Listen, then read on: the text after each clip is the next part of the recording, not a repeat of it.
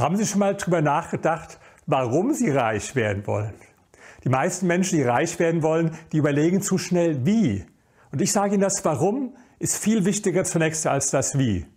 Das kommt Ihnen vielleicht komisch vor, aber es ist doch so, Sie brauchen ein so starkes Motiv, das Sie Jahre oder sogar Jahrzehnte lang trägt.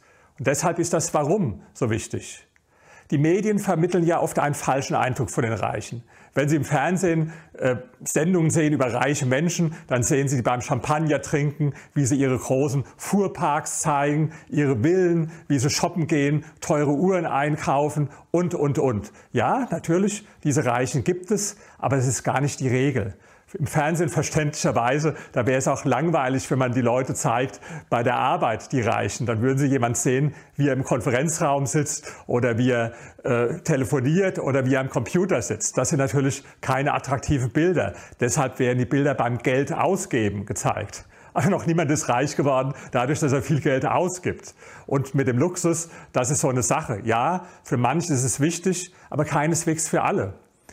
In meiner Doktorarbeit über die Psychologie der Superreichen, da habe ich 45 vermögende Menschen gesprochen. Die hatten so im Schwerpunkt zwischen 30 Millionen und eine Milliarde überwiegend Selfmade. Und da habe ich eine Frage gestellt, was bedeutet Ihnen Geld? Und habe so eine Liste vorgegeben mit verschiedenen möglichen Motiven. Also sich schöne Dinge zu leisten war auch dabei. Aber da waren auch Dinge dabei, wie zum Beispiel Freiheit, Unabhängigkeit, Sicherheit, Anerkennung. Ja, und da gab es einige tatsächlich, für die waren diese schönen Dinge sehr wichtig. Das waren ungefähr 13 von 45 Befragten.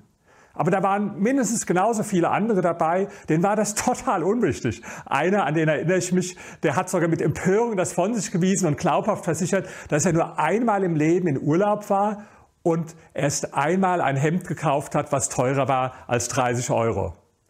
Ja, das hat mich dann erinnert an eine Befragung, die man in Amerika gemacht hat in den 90er Jahren. Da wurden auch sehr reiche Menschen befragt, äh, wie sie denn ihr Geld ausgeben. Und das Interessante war, die Hälfte hatte nie einen Anzug gekauft, der teurer war als 400 Dollar. Und die Hälfte hatte nie eine Uhr gekauft, die teurer war als 230 Dollar.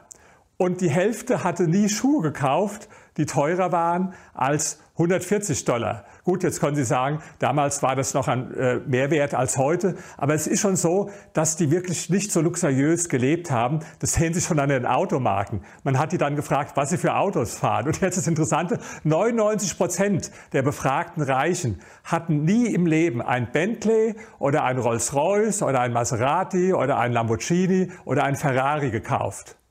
Und 75 Prozent hatten niemals ein BMW oder ein Mercedes gekauft. Und wissen Sie, was das Auto war, was die meisten der befragten Millionäre in Amerika gefahren hatten? Das war ein Ford. Deswegen dieses Bild, dass Luxus die Menschen vor allen Dingen antreibt, ja, das ist sicherlich nicht richtig. In meiner Befragung war ein Motiv ganz dominierend. Und zwar, das war allen gemeinsam, dass sie gesagt haben, Freiheit und Unabhängigkeit. Das war das treibende Motiv. Und was ist damit gemeint?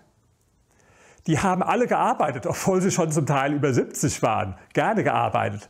Aber das ist ja der Unterschied. Die meisten Menschen arbeiten, weil sie arbeiten müssen, um ihre Miete zu bezahlen, um ihre Rechnungen zu bezahlen. Aber diese Leute, die haben nur gearbeitet aus Freude.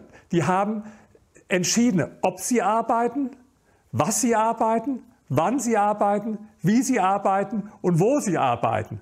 Das verstehe ich unter Freiheit und Unabhängigkeit. Und das verstehen auch die meisten reichen Menschen darunter. Und das war zumindest in meiner Befragung für die meisten das wichtigere Motiv als die schöne Uhr oder das schöne Auto.